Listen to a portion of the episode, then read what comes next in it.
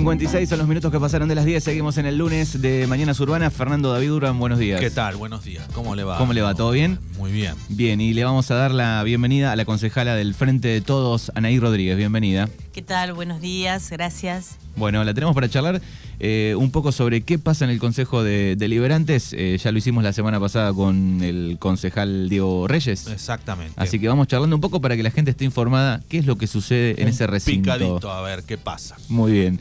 Bueno, este, estuvieron este, presentando algunos proyectos, se debatieron otros, otros no fueron aprobados. Este, pasó un poco de todo la semana pasada. Sí, sí, una sesión movida con la ausencia de una concejala por cuestiones de enfermedad. Eh, por lo tanto, definió las votaciones el presidente del Consejo Deliberante, Franco Intelesano. Votaciones que se dieron sobre temas, bueno, muy interesantes, eh, como por ejemplo eh, lo del proyecto de la Casa del Estudiante en Bahía Blanca y La Plata, que al menos se pidió un pase a comisión para, para hacer, para la gente por ahí que está escuchando, el pase de comisión es la posibilidad de poder discutir, poder charlar, mejorar los proyectos en comisiones de trabajo integradas por concejales oficialistas y opositores. Se negó esa posibilidad. Eh, a un proyecto por demás interesante, eh, que ustedes lo conversaban la semana pasada. Y bueno, nada, creo que a partir de haber recibido en el 2021 64 millones del fondo educativo y solo haber eh, gastado un poco más de 4 millones, creo que hay un margen para trabajar en educación. Se argumentó, el presidente de, bloque oficialista argumentó de que ya estaba cubierto con un sistema de becas, de 100 becas que se dan a nivel distrital, que seguramente vamos a, a pedir los informes de, las características de, esta de estas becas. No es excluyente, no era excluyente el proyecto de las casas del estudiante, simplemente pueden convivir, me parece perfectamente, y la casa del estudiante apunta a una edad y a un grupo de estudiantes que las becas sabemos que no es solamente para eh, estudiantes que finalizan el secundario. En este caso sí, sería, eh, seguramente en la audiencia habrá muchos jóvenes que están escuchando que cuando existieron las casas del estudiante pudieron eh, continuar sus estudios gracias a las mismas, que funcionaron bien, que funcionan bien. Yo creo que hay... Para, explicarle un poco al oyente, algún oyente nuevo que no sabe de qué se trata, la, porque por ahí hablamos el otro día medio por arriba, la Casa del Estudiante, digo, ¿cómo funcionaba en su momento? En su momento fue con el gobierno de Carlos Astorga que se fundaron ambas casas. Eh, donde, bueno, se, obviamente se hacía un estudio socioeconómico y se evaluaba quién realmente necesitaba eh, acceder, también se daban becas, ¿eh? pero ¿quién, quién eh, necesitaba acceder porque no tenías medios, había cuidadores en dichas casas, había una organización y un control, y bueno, obviamente había una supervisión fuerte y un trabajo de día a día con los residentes que permitía bueno, que las cuestiones de higiene, de convivencia, puedan funcionar. ¿Hasta, cuántos había, por, dar un ejemplo de más o menos, pero que eran 15 estudiantes, 20 estudiantes? Había muchos, había muchos, eh, seguramente. Sí, sí, y lo, que tenía la función, no, porque hoy tenés que ir a alquilar a, una ciudad y, realmente los costos... Mm, sí, de manera solitaria es Más el depósito, más esto, más lo otro, eso, solucionar la vivienda de, de los... este estudiantes es fundamental. Sí, acá hay un mensaje que dice, eh, pude irme a estudiar gracias a la Casa del Estudiante, de otra manera en ese momento hubiese sido imposible, ojalá vuelvan, dice, por ejemplo, un mensaje. Sí, sí, creo, creo yo que eh, eh, la argumentación es, no sé cuál es la argumentación. De que la cuestión estaba subsanada con un sistema, la, argumentación te referís del oficialismo para no crearla eh, y que en su momento existieron y que, bueno, porque no funcionaron bien o no se pudo sostener el buen funcionamiento, porque esas casas continuaron durante, creo que era el gobierno del contador López, eh, y decayeron en el funcionamiento y que aparte la, cuestión de las necesidades estaban cubiertas por el sistema de, becas.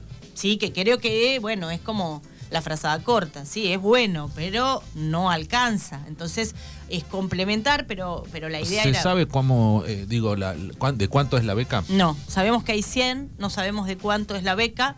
eh, vamos a averiguarlo, obviamente, y ya te digo, con un fondo educativo como el que existe eh, y con haber quedado en haber, ¿no? Del año pasado que no se ejecutaron eh, varios millones. Eh, te, decía recién, había 64 y se gastaron apenas 4. Eh, creo que hay una posibilidad de que si planificamos y queremos las cosas, volvemos a la voluntad política, las cosas pueden suceder. Obviamente con el control, con el cuidado pertinente, pero bueno, no es algo imposible. De hecho, muchos distritos tienen, ¿Tienen casa? Sí, tienen casa, sí, sí. Bueno, ojalá se, siga charlando, debatiendo de, este tema. Sí, sí, eh, ojalá que así sea, ojalá también que en el Consejo Deliberante empecemos a tener más ejercicio de la discusión. Yo, nueva en esto, ¿no? Asumimos en diciembre, pero yo lo que veo es que eso que decíamos de la escribanía, por ahí es un poco así. E inclusive ves dentro del mismo bloque oficialista eh, la, no discusión, porque, o no dar la posibilidad de discusión. En estos casos, proyectos que fueron presentados por gente del mismo bloque, al menos pasarlo a comisión, al menos conversamos, discutimos, eso después tiene que volver al recinto y si después no tomó la forma necesaria o es inviable, se desaprueba. Pero desaprobar algo de una, por una, supongo yo, por una, una bajada de línea del Ejecutivo, supongo, eh, me parece que no. Ser funcional, hay que ser funcional a las necesidades de la gente, de los vecinos y de las vecinas. Cada uno. Eh, que es una frase que por ahí uno escucha en el Consejo Deliberante, eh, bueno, pero para esto nos pagan, cuando hay que viajar, cuando hay que moverse, cuando hay que ver, bueno, también creo que valdría para esto, es para estar atentos a la calle y no para, para ser eh, obsecuentes eh, de, de, una bajada de línea, ¿no? Lo que sí se pasó a comisión, el tema del, del, asfalto que explicaban, ¿no? El, tema de, tener este, este, poder anticiparse a, que se haga el pozo. sí, eso sí, lo que fue el mantenimiento, que eso fue en otra sesión. Y ahora está la cuestión ya de la pavimentación. Eh, yo tengo, les pasé, creo, el, planito donde estaban las calles eh, eso quedó fuera del orden del día. Y eso también eh, hizo un poco de ruido porque nosotros tenemos con anticipación para leer los temas, para ver los temas, y a veces hay así cuestiones de último momento que se ponen eh, como fuera del orden del día y te enterás el mismo día que vas a sesionar. Me parece un tema por demás importante para que caiga de esa forma, porque ya estaba previsto, ya sabemos desde marzo, ya hablamos, ya sacaron fotos, ya lo, lo anunciaron con bombos y platillos, y al Consejo Deliberante, donde tenemos que analizar un montón de cuestiones de la contratación, de la empresa, llega a último momento. ¿Qué vimos en el, en el tiempo que pudimos trabajar? Que había cuadras que estaban eh, puestas como para repavimentarse, que por ahí no necesitaban tanto. Y había otras eh, que están destrozadas que no estaban presentes. Sí, yo ahí eh, lo que hablamos con, con, el concejal oficialista de, de, nuestro pueblo y también con el presidente del bloque es fijémonos porque hay que eh, optimizar esto, porque el pueblo está destrozado. El pueblo y la gente eh, día a día lo manifiesta. Entonces tratemos de ser muy prolijos y tratemos de eh, ver dónde vamos a poner. Está presupuestado por metro cuadrado, no por cuadra. Por lo tanto, vos podés hacer, por ejemplo, vos ves el plano de Puan. Y el plano de Puan están tres cuadras acá, dos allá. Acá hay dos líneas rectas, dos cuadras casi completas vos decís, bueno, ahí podemos sacar dos o tres cuadras y podemos, no sé, hacer la esquina de los semáforos que está destruida y que tiene muchísimo, eh, muchísimo tráfico. Hay cuadras que están más o menos bien y no tienen tanto, eh, digo, como criterio, tanta circulación y puede ir a solucionar. Creo que la base de esto es recorrer el pueblo, trabajar en el tema y eh, no hacerla fácil. ¿Sí? Sino ir y recorrer. Yo personalmente me tomé el trabajo de recorrer todos los puntos que están marcados en el, en el planito y hay lugares que se pueden repensar en eh, bachear, en arreglar, en repavimentar sectores que realmente ya no se puede circular. Eh, así que bueno, me parece que en eso, con ese, mm, con esa condición nuestro bloque aprobó, porque bueno, hablábamos, ¿no? Que la inflación, que hay que hacerlo rápido, porque si no, bueno, unos 15 días antes no hubiese estado mal que se presente y poderlo ver mejor, pero llegado el momento no queremos obstaculizar los tiempos. Sí me parece, y este fue el compromiso tomado por el bloque oficialista, reviemos eh, eh, las calles de nuevo. Yo puedo acompañarlo al delegado, al concejal, al presidente del consejo. Podemos ir juntos, eh, les puedo mostrar qué es lo que a mí me parece y discutirlo, porque creo que en, esta escasez ¿no? Porque como está el pueblo, realmente son pocos, pocas cuadras, pero bueno, hagamos lo mejor posible. Y otra cuestión que nos queda afuera, totalmente afuera, son los barrios. ¿Sí? Hay una, ahí, ahí está mirado el centro de la localidad y nuevamente nos quedan afuera los barrios. El otro día estuvimos en la Junta Vecinal del San Pablo y, se planteó ya que bueno, esto está, es, es, escaso, ya está destinado, eh, opciones. Hay que buscar, y nuevamente la palabra del trabajar y activar y gestionar. Tenemos una fábrica de adoquines, una máquina que hace adoquines. El adoquinado en el barrio San Pablo está por demás eh, comprobado que resiste el tránsito pesado, que no se ha deteriorado, que, bueno, entonces ¿por qué no, no podemos reactivar y darle buena calidad de vida a los vecinos de los barrios San Cayetano, San Pablo, eh, que realmente están en una situación, eh, las calles eh, de, cero mantenimiento, cada vez que llueve es un desastre, hemos visto imágenes cómo se caen autos en pozos, o sea, esa es una realidad, nuestro pueblo está deteriorado de varios puntos de vista. Entonces me parece que acá la clave es planificar, organizar, trabajar mucho, pensar ya en un presupuesto para el año que viene, que contemple y no nos agarre de vuelta, uy, no tenemos, uy, siempre estamos en el diagnóstico, siempre estamos en el bueno, sí, vamos a ver, y no, no terminamos de darle rodaje a esto. Eh, eso es fundamental. Y eso, bueno, fue parte de lo que se ha discutido en el Consejo Deliberante eh, y también se habló de otros temas como bueno, el tema de la seguridad, las rotondas, una dársena para San Germán, que, bueno, se le fue presentado también como, como proyecto, eh, hablando con Vialidad Nacional, con Gustavo Trankels, para eh, dar giro a esto y no perder de vista la rotonda, eh, no nos olvidamos, de Villa Iris, que también necesita una rápida gestión de parte del Ejecutivo para que estas cuestiones se destraben y ocurran. Queremos acompañar al Ejecutivo a inaugurar obras. Eso queremos. Eso queremos. No queremos obstaculizar, no queremos, queremos ver a nuestros vecinos contentos, queremos ver a la gente que visita el pueblo diciendo qué lindo está Darreira, qué limpito, qué ordenado, qué barrido los cordones.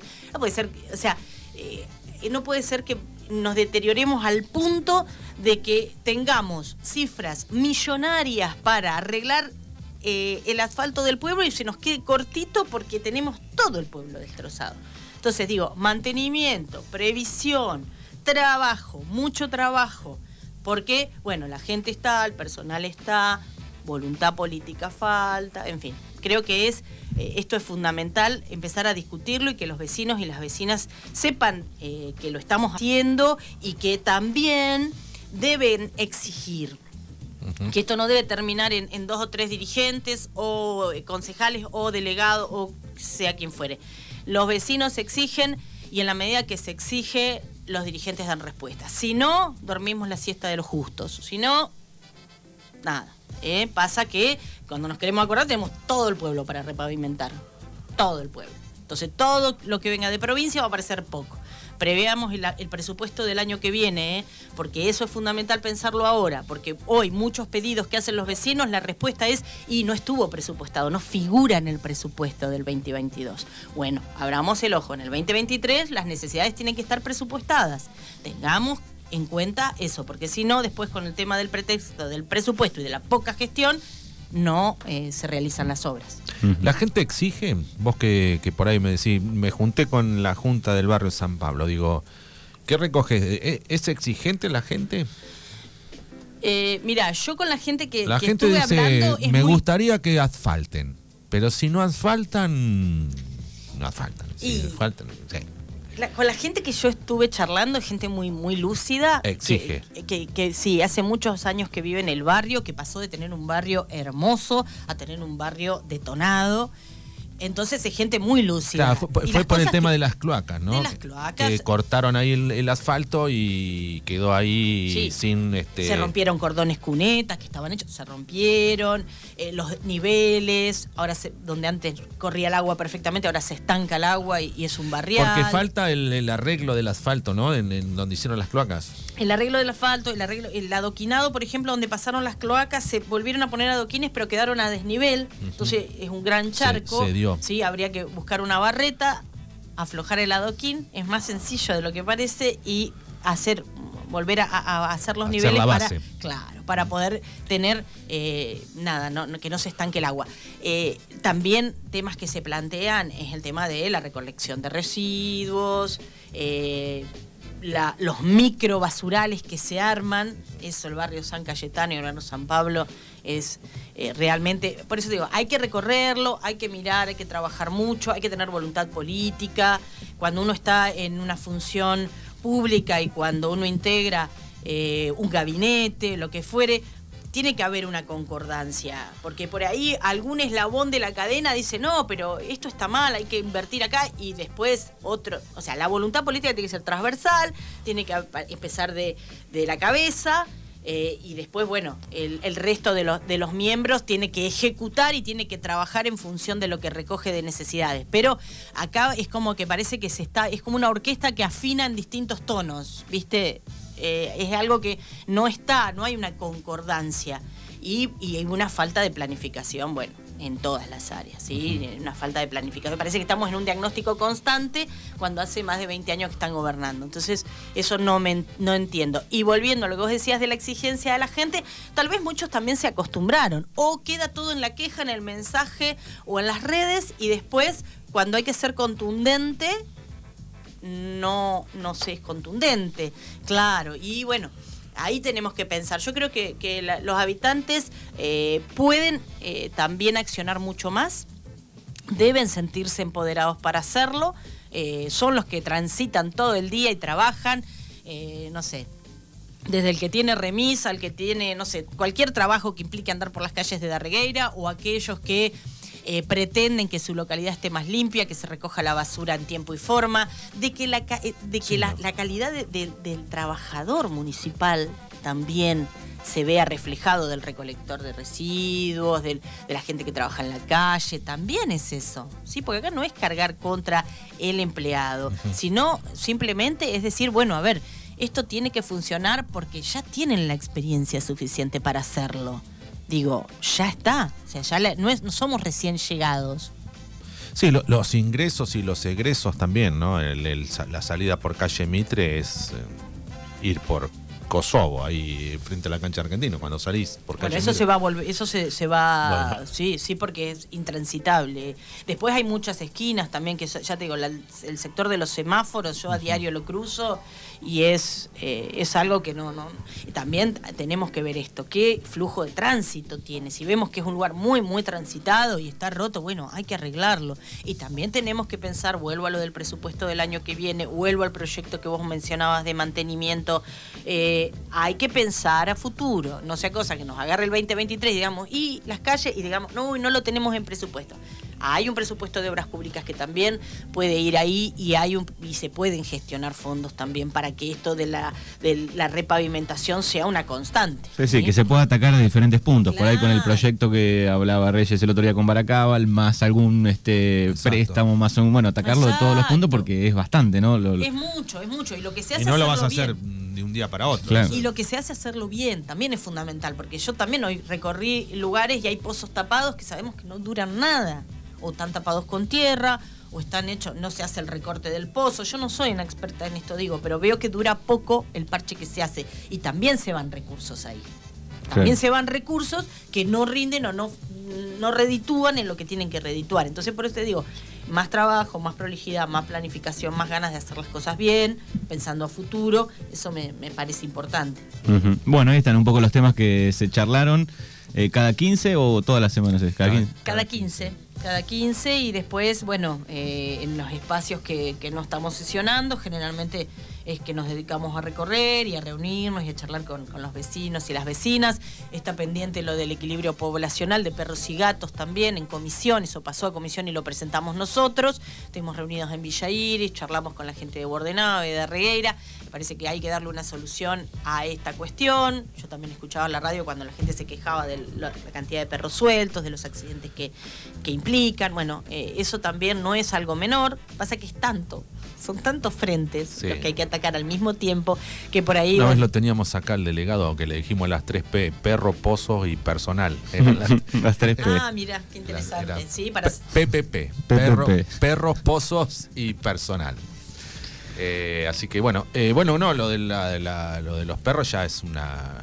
Pero algo se ha avanzado, ¿no? En, eso, eh, si bien la chica que hablaste vos la otra vez. De Carué.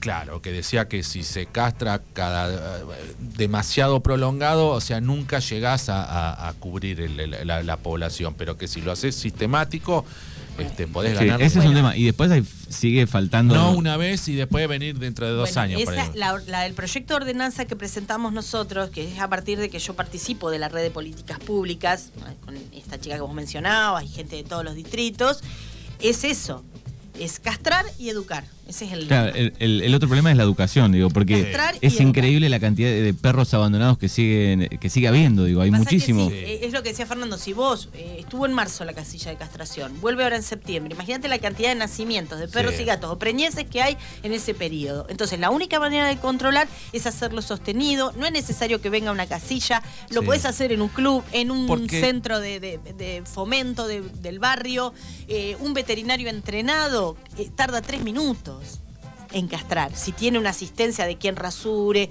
de quien tatúe. Entonces, hay un control poblacional que se tiene. ¿Por qué? Porque la perrera, ¿sí? No es la solución final. No es la solución. Y las chicas trabajan re bien, pero no es una solución. Ellas mismas dicen, no bajamos de 80 perros.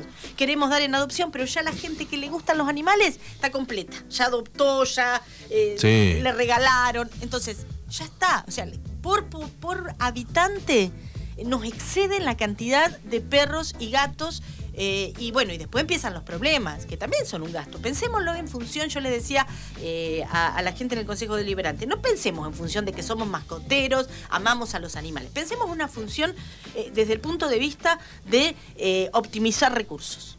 Es más barato hacer un programa de castración sostenida que atender al que se accidentó porque se chocó un perro en la moto, eh, tener internado, una operación, una lo que fuere. Eh, digo, es más barato hacer un programa sostenido de castración que eh, empezar a tapar todos los agujeros que provoca el no tener algo planificado, nuevamente volvemos a esa palabra, para eh, para trabajar sobre esta sobrepoblación. Ahora estamos otra vez y todos los pueblos del distrito pasa lo mismo. Sí, ¿eh? veo que mm, siempre sacan, este, se perdió este perro, si alguien sabe quién es el dueño, lo tengo en casa. Cuando empiezan así las redes sociales es porque hay una sobrepoblación. Sí, o, encontraron cachorros tirados, cinco cachorros. Sí, el, otro día veía, no sé eh, si eran animales protegidos o quién, había más de 20 perros en la reguera para adoptar, esperando que los tiene alguien en la casa, que da una mano, pero digo...